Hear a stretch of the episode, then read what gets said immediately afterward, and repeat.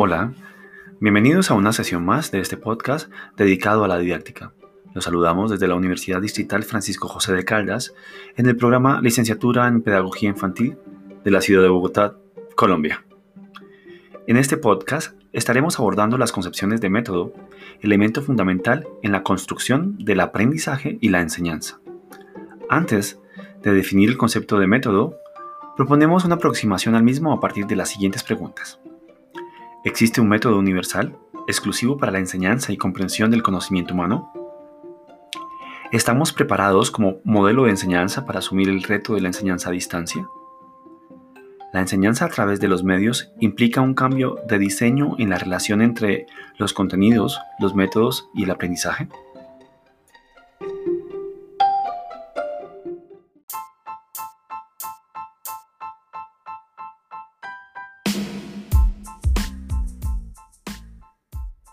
El conocimiento, tal como se le concibe hoy, es el proceso progresivo y gradual desarrollado por el hombre durante toda su vida, para aprender su mundo y realizarse como individuo y sujeto social, recibiendo información por diferentes canales sensoriales y retroalimentándose de diferentes escenarios, como la familia, la escuela, los amigos, etc.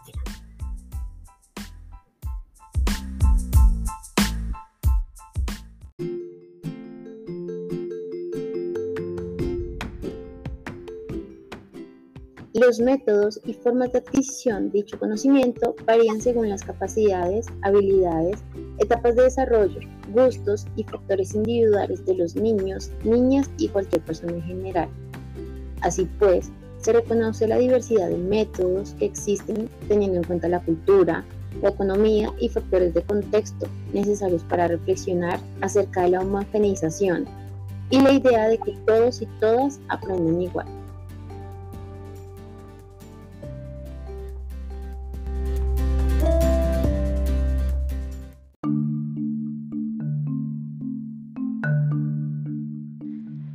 Decir, no existe un recetario o un paso a paso seguir para llevar a cabo un método universal, puesto que cada persona es diferente. Lo que sí podemos decir con claridad es que cualquier proceso de enseñanza y aprendizaje debe estar ligado con los intereses, las necesidades y las realidades de cada sujeto, con el fin de generar una atracción y por ende un gusto en las personas para aprender. Asimismo, se debe hacer un ejercicio investigativo como lo expresa Litwin.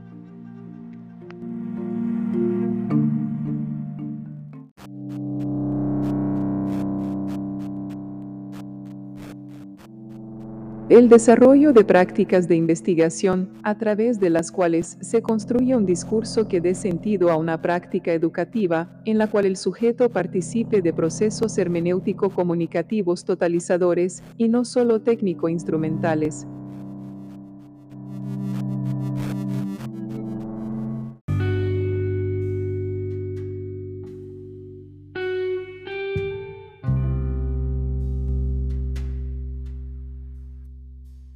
¿Estamos preparados como modelo de enseñanza para asumir el reto de la enseñanza a distancia? Abordar esta pregunta es un tema complejo, ya que no conocemos realmente los términos de educación a distancia, en línea. De este modo, no podríamos hablar de enseñanza a distancia cuando ésta, en mayor medida, se ha visto desde el punto de vista de la información como conocimiento. Para contextualizar, recordemos que la educación presencial, según Jesús Salinas Ibáñez, es la que va acompañada por un complejo contexto que, de manera informal, refuerza el interés del alumno por la actividad de aprendizaje que despliega, donde el maestro, los niños y las niñas estaban siempre en contacto directo en el mismo tiempo y espacio, la comunicación era directa y el maestro tenía la posibilidad de ver qué hacían sus estudiantes.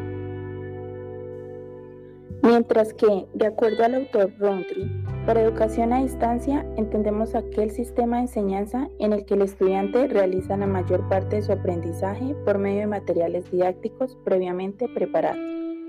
Sea una separación del profesor y alumno en el espacio y en el tiempo. El estudiante es quien tiene la autonomía para el estudio.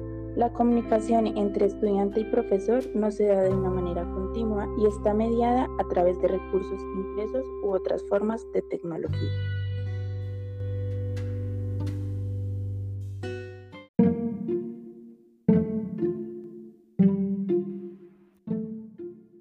Como lo vimos anteriormente, la educación a distancia y la educación virtual han existido desde hace muchos años. En esta, las plataformas que se emplean son creadas con trabajo arduo, con el fin de que la educación sea de calidad y los docentes que están inmersos en esta modalidad tienen diferentes capacitaciones para dar sus clases de forma virtual, puesto que implica muchos métodos contrarios a los que son utilizados en la presencialidad. Pero para nadie es un secreto que en marzo del 2020 todo cambió. Llegó el COVID-19 de forma repentina, lo que provocó que las clases que eran presenciales tuvieran que cambiar a la modalidad virtual. Que si estábamos preparados como modelo de enseñanza para asumir el reto de la enseñanza a distancia o enseñanza virtual, claro que no. Los docentes de los diferentes colegios y universidades no estaban capacitados para dictar sus clases por un computador, y ni hablar de los estudiantes y las familias, población que también se vio altamente afectada con esta nueva realidad.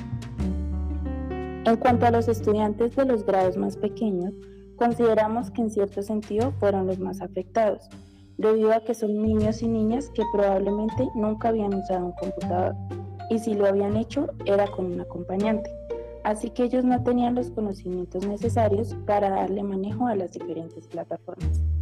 Entrando al tema de los estudiantes un poco más grandes, tuvo afectaciones en cuanto a la emocionalidad y la carga académica recibida, puesto que por lo mismo de que no estábamos preparados para enfrentar la virtualidad, varios de los profesores optaron por dejar muchos trabajos para evaluar procesos, centrando todo el proceso de aprendizaje en la evaluación, como si fuera lo más importante.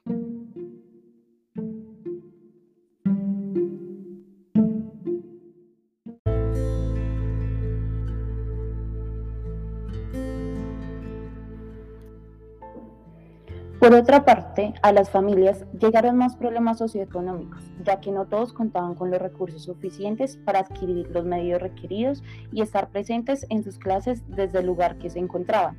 Además, la mayoría de los niños y las familias no cuentan con unos conocimientos o bases para manejar herramientas digitales, lo que dificulta aún más el proceso de enseñanza-aprendizaje. Así que antes de pensar en asumir una educación a distancia, deberíamos preocuparnos por buscar una solución donde la brecha de la desigualdad aminore y destinar un espacio y tiempo para acercarnos más a esta era digital, mediante cursos a toda la población desde edades iniciales. Cabe resaltar que es muy interesante aprender y manejar las herramientas, pero la situación más frustrante es no poder hacer llegar todos estos avances de los manejos de las tecnologías en la didáctica el día al día del estudiante. Los alumnos son víctimas de la brecha tecnológica debido a que en Colombia la pobreza y el abandono de las autoridades en el sistema educativo, donde el estudiante no se conecta porque no tiene cómo hacerlo, no cuenta con un computador, celular, tablet. En fin, el atraso en el que vivimos es espantoso y la corrupción en todos los ámbitos de nuestra sociedad es inconcebible. Podemos ver cómo el espacio pedagógico se ve fracturado por estas plataformas digitales, siendo así que el sentido de los procesos de interacción de los niños se ve afectada. Los maestros debemos darnos cuenta que no es aconsejable estar depositando información a los estudiantes como por cumplir con algo ya estipulado, sino que debemos reinventar esas maneras de hacer que el estudiante llegue a construir conocimiento. Los métodos que se utilicen deben despertar en ellos la curiosidad por conocer y explorar en estas herramientas que se pongan a disposición de los niños y niñas, teniendo como objetivo principal mantener el interés y generar experiencias significativas donde esos nuevos aprendizajes perduren en sus memorias.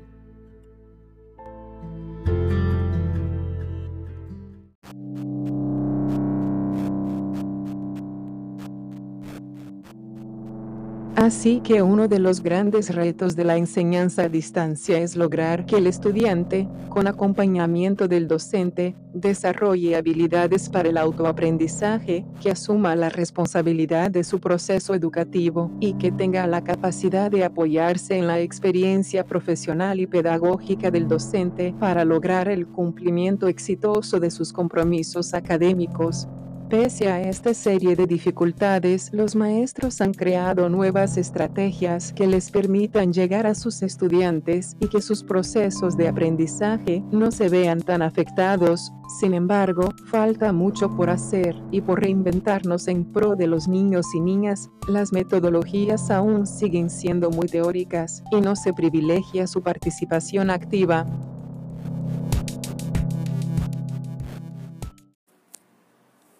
Dadas las nuevas dinámicas y elementos que nos envuelven, como lo son las nuevas tecnologías, la inmediatez, los más media, etc., deben asumirse retos específicos, desde la implementación de los medios que vienen configurados con una lógica moderna, de la cual dependen muchos fines que guían la postura y el accionar del maestro, tomando un rol cambiante, reflexivo, innovador y emergente. Desde luego, Involucrar la tecnología como una alternativa para que se mantenga el interés por el conocimiento supone que el maestro se posicione como un sujeto propositivo, creativo, transformador, abierto al cambio y a las nuevas ideas. Y por supuesto, también supone que los estudiantes se apropien de diversos métodos de aprendizaje, desde la exploración de distintos procesos.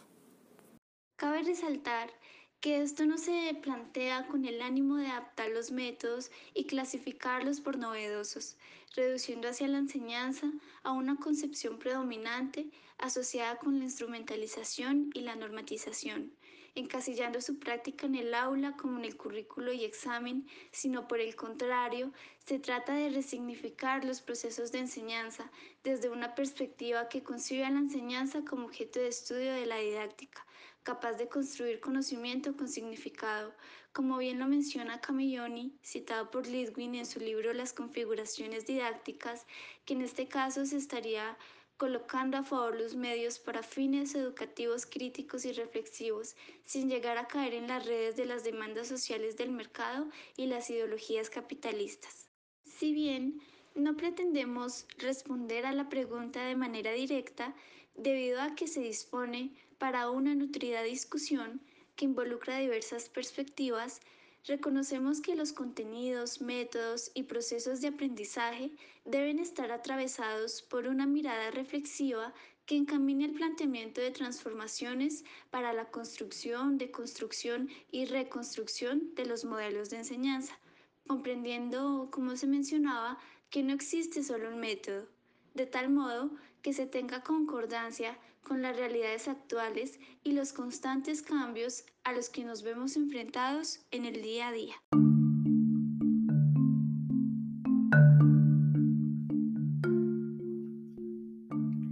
Con esta pregunta también quisiéramos apuntar a las formas de interacción que se presentan no solo como sociedad, sino también como comunidad educativa Aún sin el escenario de pandemia, la educación ha tenido que moldearse y reinventar muchos de sus quehaceres a la luz de las nuevas tecnologías. ¿Acaso estas han acelerado la tecnificación y la instrumentalización de la educación? Valdría la pena reparar aquí entonces en el debate que nos propone Edith sobre la madurez o inmadurez de la enseñanza para reparar en cuánta madurez tiene no solo la enseñanza, sino la sociedad para interactuar y llegar a metodologías de comunicación más efectivas, más asertivas y más aprehensibles de los procesos de educación. Reparar en para qué estudiamos, como nos lo propone Lidwin, podría sumar para qué enseñamos, para qué aprendemos, como bien ella nos lo suscita, nos pone de cara en el problema de qué interacciones son las que construimos en el ejercicio de enseñar aprender. Incluso podríamos sumar el problema de cómo interactuamos con el conocimiento. Para esto último, Cerrés nos dará algunas luces sobre todo en la forma en que nos presenta la transformación de sujeto que hay en esas nuevas interacciones con lo que se conoce. Michel Serres nos habla de la necesidad de pensar y reflexionar sobre si es información o conocimiento lo que encontramos en los medios tecnológicos y cómo esto, en efecto, hace que emerjan otros sujetos de conocimiento, sujetos tecnológicos que conocen el mundo sin necesidad de una interacción directa con él. Los sujetos que conocen desde los pulgares, pulgarcitas y pulgarcitos, como él los llama, si bien llegan con nuevas potencias del sujeto contemporáneo, reafirman la necesidad de transformación en los métodos de enseñanza. Que estos apunten a una mayor tecnificación e instrumentalización de las potencias que a su vez puede tener el ejercicio educativo es algo que tendremos que seguir reflexionando y problematizando, sobre todo después de la pandemia ocasionada por el virus COVID-19, donde podríamos volver sobre el análisis que nos presenta Lidwin y los riesgos del reduccionismo en el que la práctica educativa se seguiría llevando al repaso, el almacenamiento o la recuperación de información. Decisión metodológica a la que ella nos invita a redimensionar la práctica en tanto esta no constituye solamente la propuesta inicial que deviene en teoría y luego en práctica, sino que se libera de construir un esquematismo teórico-práctico para establecer una relación dialéctica que permita la construcción del conocimiento.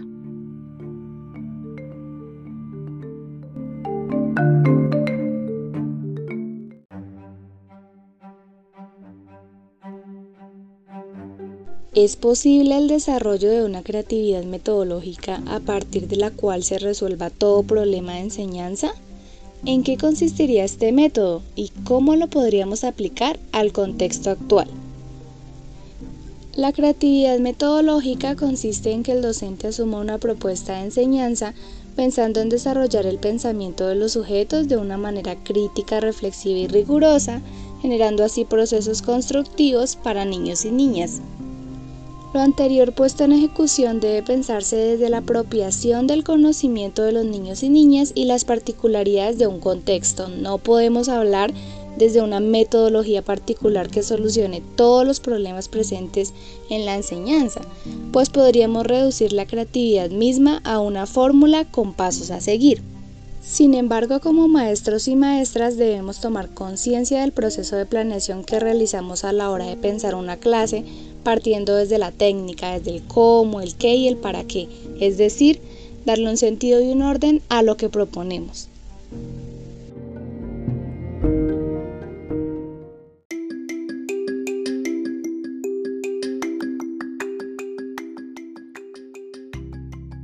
En ese sentido, Comenio nos propone pensar el proceso de enseñanza desde unos criterios que pretenden demostrar cuán sencillo se puede llevar a cabo, los cuales son, primero, se comienza temprano antes de la corrupción de la inteligencia.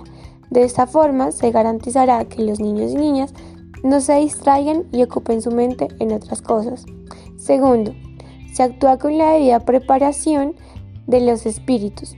Hay que encender en los niños y niñas el deseo de estudiar. Este proceso debe ser fomentado y acompañado por los padres de familia, profesores y los diferentes entes encargados en la seguridad de los más pequeños. Tercero, se procede de lo general a lo particular. Esto se da a partir de las explicaciones exactas y mediante ejemplos, ya que la dificultad de enseñar un tema no está en su complejidad, sino en la forma como se enseña.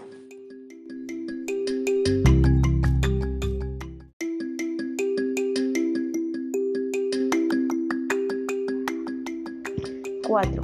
Se enseña de lo más fácil a lo más difícil. No debemos caer en el error de enseñar desde algo desconocido, sino partir de lo común a lo particular, ya que como afirma Comeno, se ejercitan en los niños en primer lugar los sentidos, después la memoria, luego el entendimiento y por último el juicio. 5. No se carga con exceso a ninguno de los que han de aprender. En consecuencia de lo anterior, es importante brindarles a los niños y a las niñas espacios de recreación en donde puedan dejar volar su imaginación. 6. Se procede despacio en todo, teniendo en cuenta las capacidades de los niños y las niñas, su edad y entendimiento que no se debe saturar con contenidos para que sean aprendidos de memoria. se debe enseñar lo fundamental. 7. No se obliga al entendimiento a nada que no le convenga por su edad o por razón del método. El sistema educativo nos adiestra a estudiar varias horas al día temas que muchas veces no son de nuestro agrado. Lo anterior genera en los estudiantes malas prácticas de estudio, las cuales se evidencian en los exámenes. Por lo anterior es importante generar nuevas metodologías para que lo aprendido sea útil en la vida de cada estudiante.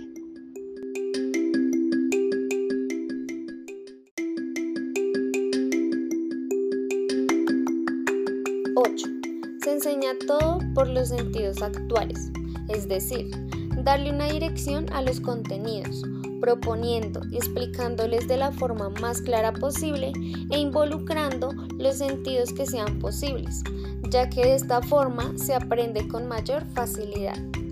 9. Se enseña para el uso del presente. Como maestros debemos proponer contenidos que sean posibles de aplicar en la cotidianidad para uso inmediato. 10 siempre por un solo y mismo método. Es importante que haya solo un método para dar a conocer cada una de las diferentes ramas que se enseña en la escuela. Lo anterior facilita la forma en la que cada estudiante aprende. Así pues, concluimos que todo problema de enseñanza no se puede resolver a partir de una sola metodología, puesto que no se podría abarcar desde unas generalidades, ya que cada situación conlleva una problemática y proceso distinto. Sin embargo, podemos tener en cuenta aquellos criterios de enseñanza que nos brinda Comenio, los cuales podríamos utilizar en nuestro contexto actual.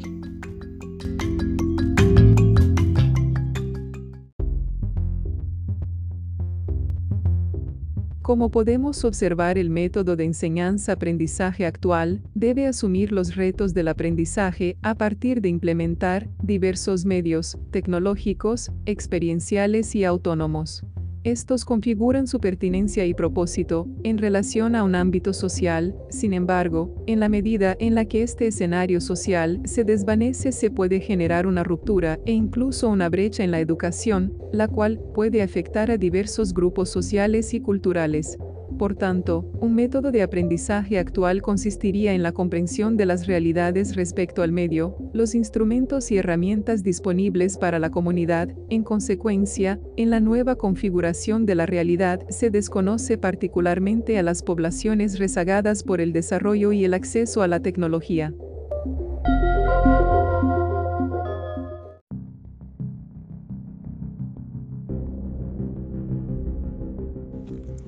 Mundo entero atravesó una situación de pandemia que nos llevó a sumergirnos un poco más en las profundidades de lo que es la virtualidad y las nuevas tecnologías. Niños, niñas, jóvenes y adultos paulatinamente se empezaron a encerrar un poco más en estos medios, que no solo tuvieron influencia en la vida personal, sino que ahora también en el campo académico y laboral, en donde las actividades, interacciones, relaciones sociales se empezaron a transformar y se empezaron a ver mediadas por celulares, computadores, pantallas que rompieron todos los paradigmas hasta ahora determinantes. Pero entonces la pregunta es, ¿esto de qué manera se relaciona con una cultura imperante? Si bien la virtualidad y estas nuevas formas de interacción nos permiten profundizar en herramientas que no conocíamos y utilizar nuevos métodos como por ejemplo juegos online para completar exposiciones, clases o reuniones empresariales, es importante mencionar que estas herramientas siguen bajo un régimen de control y de búsqueda de resultados, en donde no busca ir en pro de las necesidades e intereses de quienes están involucrados en ellos, sino que por el contrario busca evaluar y sobreponer la productividad por encima del contexto y la realidad.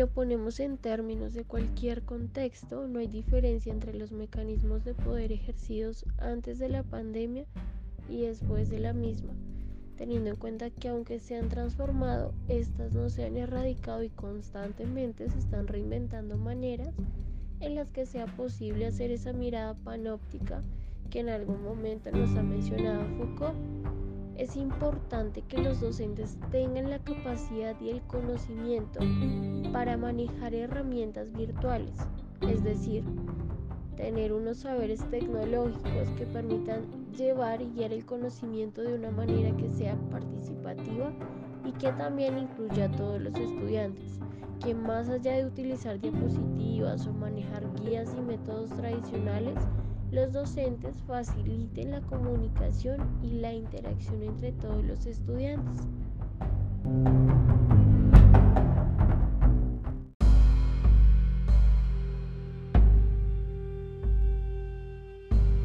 Esto también nos permite pensar en las consecuencias que tiene la educación virtual y pensar qué tanto puede afectar al desarrollo de los niños y niñas. Pues es importante que el docente no se limite a brindar y guiar un aprendizaje, ya que cada estudiante tiene un contexto diferente que puede ayudar o limitar su aprendizaje. En la educación virtual se pueden llegar a desconocer las realidades que vive cada estudiante. Es por esto la importancia de que el docente logre preparar una clase participativa y no netamente evaluativa.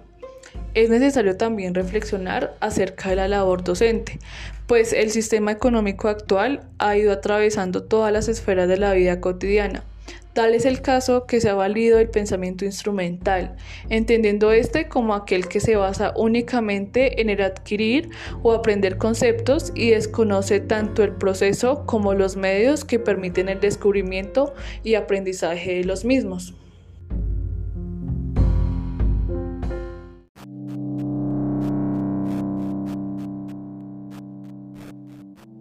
En este sentido, se ha reflejado en la educación que está atravesada por el sistema capitalista actual, donde se concibe al estudiante como un objeto, por lo que no contribuye en el proceso de construir el conocimiento, por tanto se configura para poseer unas capacidades que le permitirán ser activo o desenvolverse en el mercado laboral. De lo anterior, la autora Edith Lutu 1997 plantea pensamiento instrumental es aquel que separó el análisis de las estrategias metodológicas del estudio del método y, por lo tanto, lo vació de todas las significaciones, tanto en relación con el contenido como con los fines que estaban explicitados en los primeros estudios acerca del método. Esto no significa que medios, materiales o modos solo puedan ser analizados como instrumentos, sino que así fueron tratados en el pensamiento instrumentalista porque se los enajena del análisis de la enseñanza.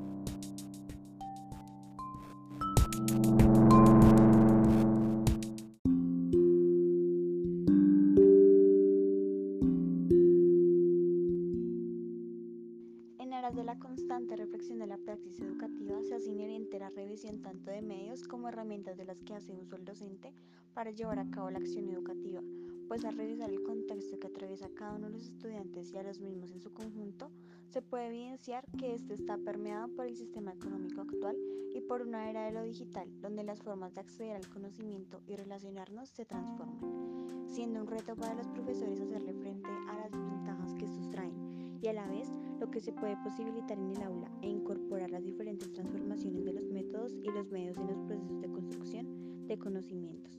Con base en lo anterior, se puede decir que la importancia del enfoque del maestro se ve revelado en la manera como aborda las cuestiones corrientes y las nuevas que son relevantes, y hace uso de esas para construir nuevas formas de abordar y enriquecer el acto educativo.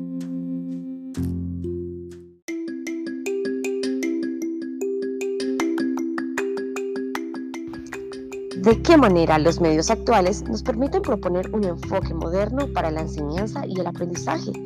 De ser así, ¿es posible considerar un uso consciente de los medios?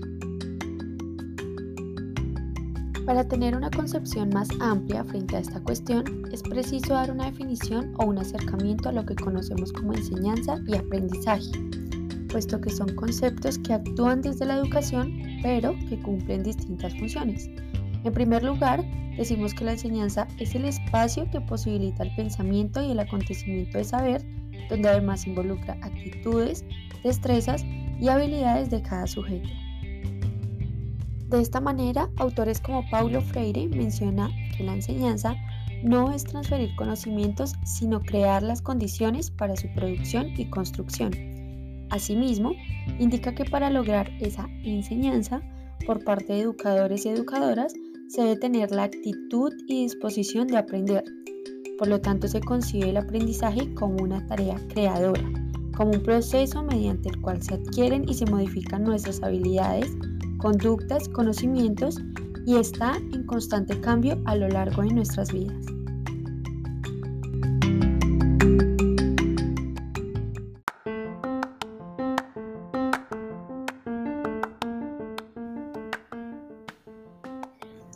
Teniendo en cuenta lo anterior y dirigiéndonos hacia lo que conocemos como los medios actuales, tales como la televisión, la radio, los videojuegos y las redes sociales con sus distintas plataformas, Instagram, Twitter, Snapchat, TikTok, Facebook, YouTube, entre otras, con altos índices de popularidad en la actualidad y sobre todo en población joven como niños, niñas y adolescentes, es importante tener en cuenta qué clase de contenido consumen dentro de estos medios y cuáles son sus principales intereses en cada uno, para que así se logre conocer cómo es que estos medios logran impactar en la cotidianidad y por ende en la vida de cada ser humano.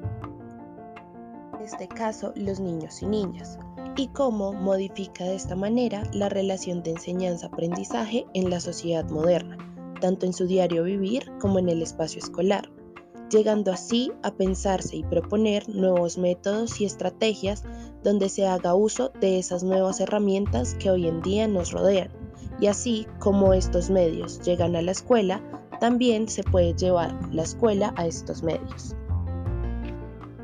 La gran parte de su tiempo, esta población hace uso de estas grandes plataformas, las cuales tienen un sinfín de herramientas que nos permiten asimismo articularlas a la práctica educativa y de esta manera proponer un uso consciente de estos medios, donde además no solo niños, niñas y jóvenes puedan aprender, sino que los y las docentes también transformen esas prácticas pedagógicas y se elaboren unas que partan desde los intereses actuales de la sociedad en la que estamos inmersos.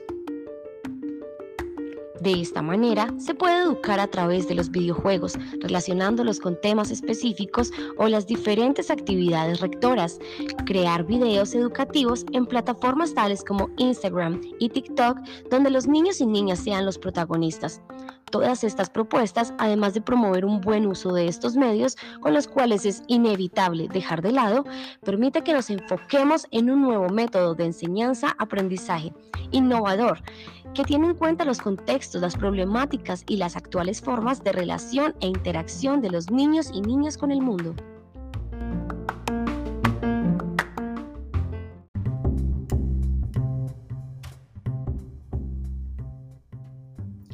Las mediaciones actuales, como las consolas de videojuegos, la televisión, los dispositivos móviles, Internet, YouTube, Instagram, TikTok entre otros, podrían ayudarle a sumar interés a los procesos de enseñanza-aprendizaje?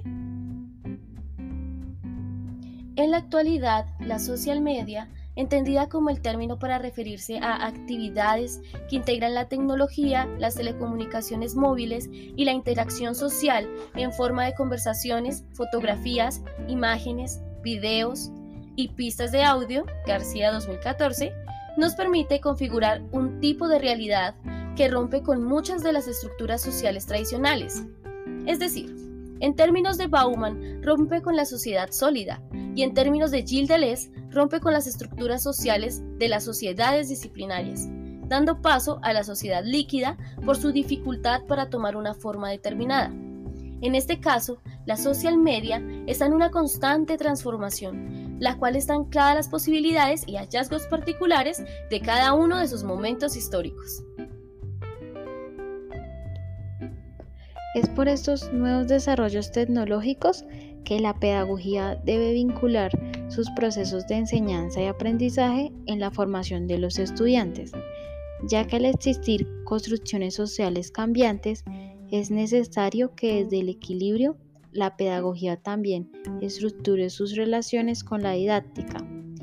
Para esto se debe evitar, según Litwin, esas apreciaciones estereotipadas y certezas absolutas respecto al conocimiento, como por ejemplo desde los conceptos cercano y lejano, ya que estos medios de comunicación favorecen el rompimiento que existe entre estos dos. Asimismo, es importante mencionar que estas mediaciones actuales les sumarían un cierto grado de incertidumbre, generaría procesos creadores y contribuiría al interés de los estudiantes desde estas nuevas entradas al mismo concepto. Esto desde el sentido y la intención pedagógica que se generen en los diversos espacios.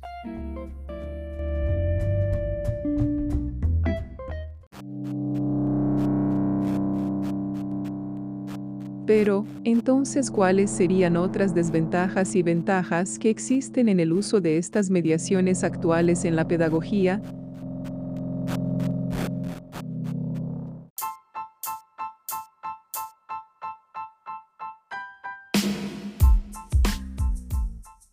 Teniendo en cuenta que Colombia y su avance en el tema relacionado con las TICs es lento por diversos factores políticos y de intereses, con lo anterior es prudente aclarar que no todos los niños y niñas tienen un acceso rápido y confiable a estos medios, dejando en desventaja a un número de la población infantil bastante considerable. Por otro lado, la cultura colombiana es reconocida por su ventaja social, comunicativa y de interacción con otros sujetos, todo conforme a las tradiciones orales y culturales, lo cual fortalece en los niños y niñas el desarrollo social y estimula además el reconocimiento del contexto en el cual cada niño y niña se desarrolla. Esto brinda también crecimiento personal y social en las infancias y es vital contemplarlo como un punto a tener en cuenta.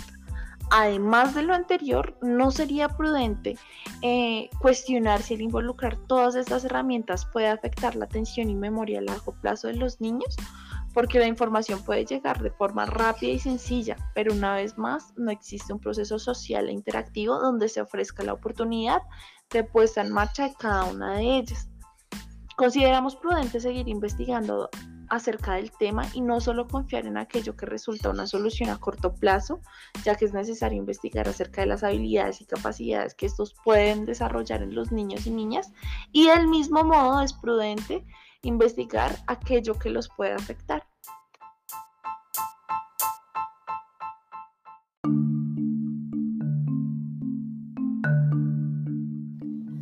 Relacionar las mediaciones tecnológicas actuales con el proceso educativo conlleva consigo unas ventajas muy significativas ligadas a la estricta vinculación que nos exige nuestra sociedad moderna de estar en contacto y de mediar constantemente a través de espacios virtuales sea cual sea el campo en el que cada persona se esté desarrollando, por ejemplo en la escuela, en su trabajo, con sus amistades y demás.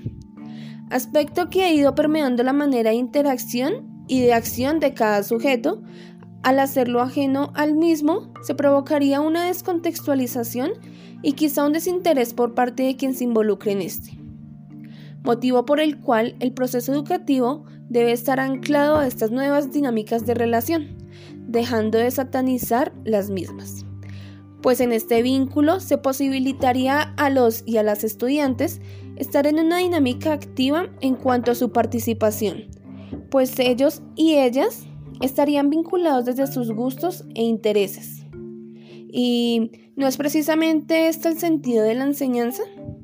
Pues recordemos que Comenius, en la didáctica magna, nos menciona que la enseñanza debe ser sin molestia ni tedio alguno, tanto para el que enseña como para el que aprende.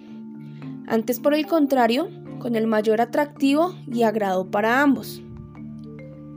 El hacer este vínculo, mediaciones tecnológicas y proceso educativo, generaría espacios educativos mucho más flexibles. Incluso el ambiente comunicativo entre profesores y alumnos se convertiría entonces en un tema mucho más fluido y sencillo y esto conlleva a un sentimiento de comunidad educativa producto de la interacción por estos medios digitales. Cabe destacar, como bien lo decía Naso, Balbi y Peri, que estos espacios de aprendizaje y de enseñanza mediados por la tecnología facilitan la coordinación y fortalece el trabajo autónomo en los diversos espacios de aprendizaje bien sea la clase, la asignatura, entre el grupo de alumnos de esa misma asignatura o entre la mediación profesor-alumnos.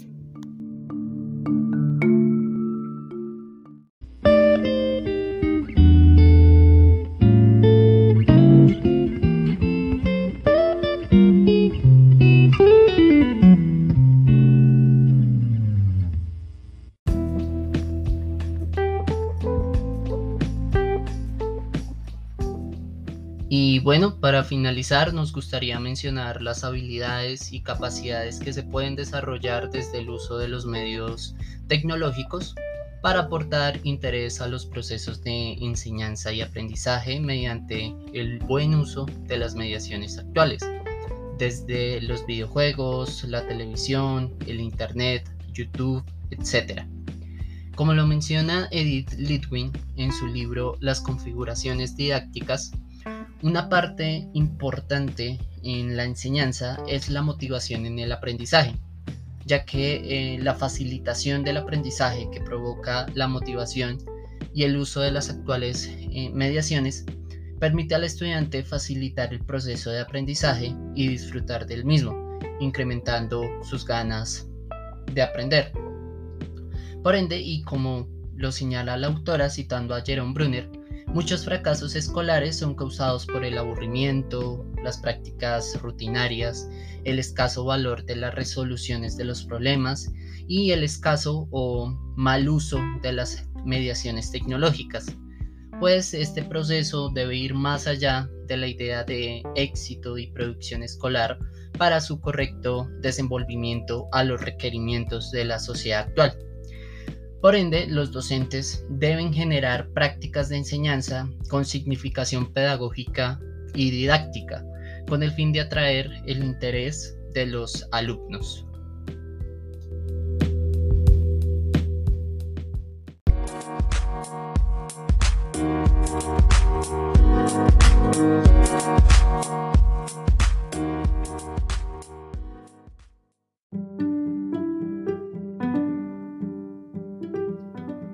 Así como la tecnología creada para el aula y la utilización de diferentes medios en ella permitirá trabajar con todos los sentidos, acercarse a las múltiples maneras del conocimiento y resolver la falta de interés, pues el aburrimiento se considera una de las primeras amenazas frente a los problemas de comprensión, motivación y realización de los contenidos o métodos propuestos. Sin embargo, Cabe aclarar que eh, las estrategias o elaboración de instrumentos que el docente selecciona y realiza no constituyen una mera implementación instrumental, superficial o para obtener determinados resultados. Por el contrario, se debe reconstruir el proceso teórico práctico.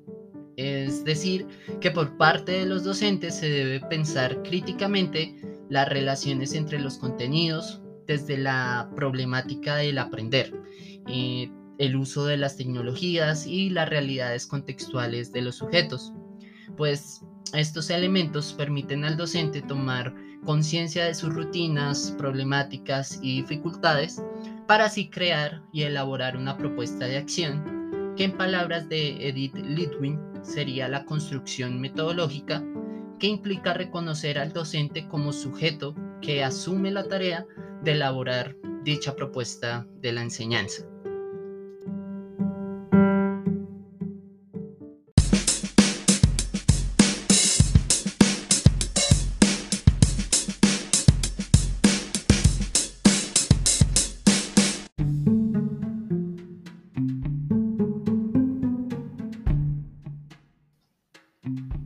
Por otra parte, actualmente hay muchos medios que aportan al proceso de enseñanza y aprendizaje.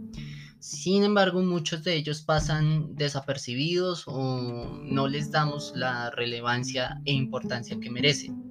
Un ejemplo de esto es el videojuego Minecraft, el cual permite el desarrollo de la creatividad, la imaginación, la creación y la construcción de infinidad de cosas. Por otra parte, hay muchos canales de YouTube con contenido educativo diverso, como El Robot de Platón, que trata sobre la ciencia y la astronomía. Julio Profe, un canal de matemáticas, Academia Play, donde se exponen diferentes hechos históricos con dibujos, o El Chombo, un jubilado caribeño que nos enseña sobre la música de forma divertida y entretenida. Y también en la televisión, el canal Señal Colombia ha sido uno de los medios en nuestro país que más le ha apostado a crear contenido educativo, desde Guillermina y Candelario, El Mundo Animal de Max Rodríguez, La Lleva, diferentes documentales y muchos otros contenidos que por tiempo no podemos comentar, pero esa tarea queda para nuestros oyentes. ¿Qué otras plataformas y canales conocen que aporten a la educación, a la enseñanza y el aprendizaje? Eh, TikTok, Facebook, Instagram. Hay una gran variedad y seguramente una gran cantidad de contenido enriquecedor para todos.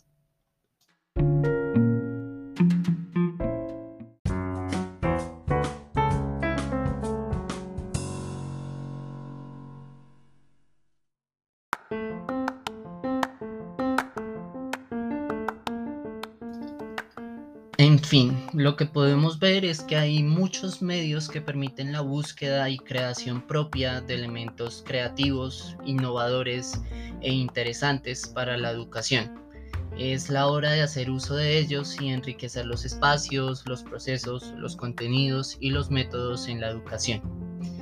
Y bueno, eh, cerramos este segmento de nuestro podcast no sin antes dejar una reflexión pues es evidente lo importante que es la relación entre medios y educación, ya que facilitan las capacidades de reacción cognitiva, visual, auditiva, comunicativa e interactiva de forma ágil y eficaz. Además, eh, permite trabajar desde los intereses y gustos de las personas, mejorar el ambiente de trabajo al permitir al alumno crear sus propios objetos de interés, así como los propios del trabajo que requiere la educación, eh, evitar el aburrimiento y generar propuestas creativas y atractivas para el proceso de enseñanza y aprendizaje. Y finalmente, manejar información concreta, tiempo, mm, dinamismo, entretenimiento y diversión en los espacios académicos. Solo falta agudizar nuestro sentido crítico buscar buenos medios y contenidos y aprovechar al máximo todo lo bueno que nos puede dar la tecnología.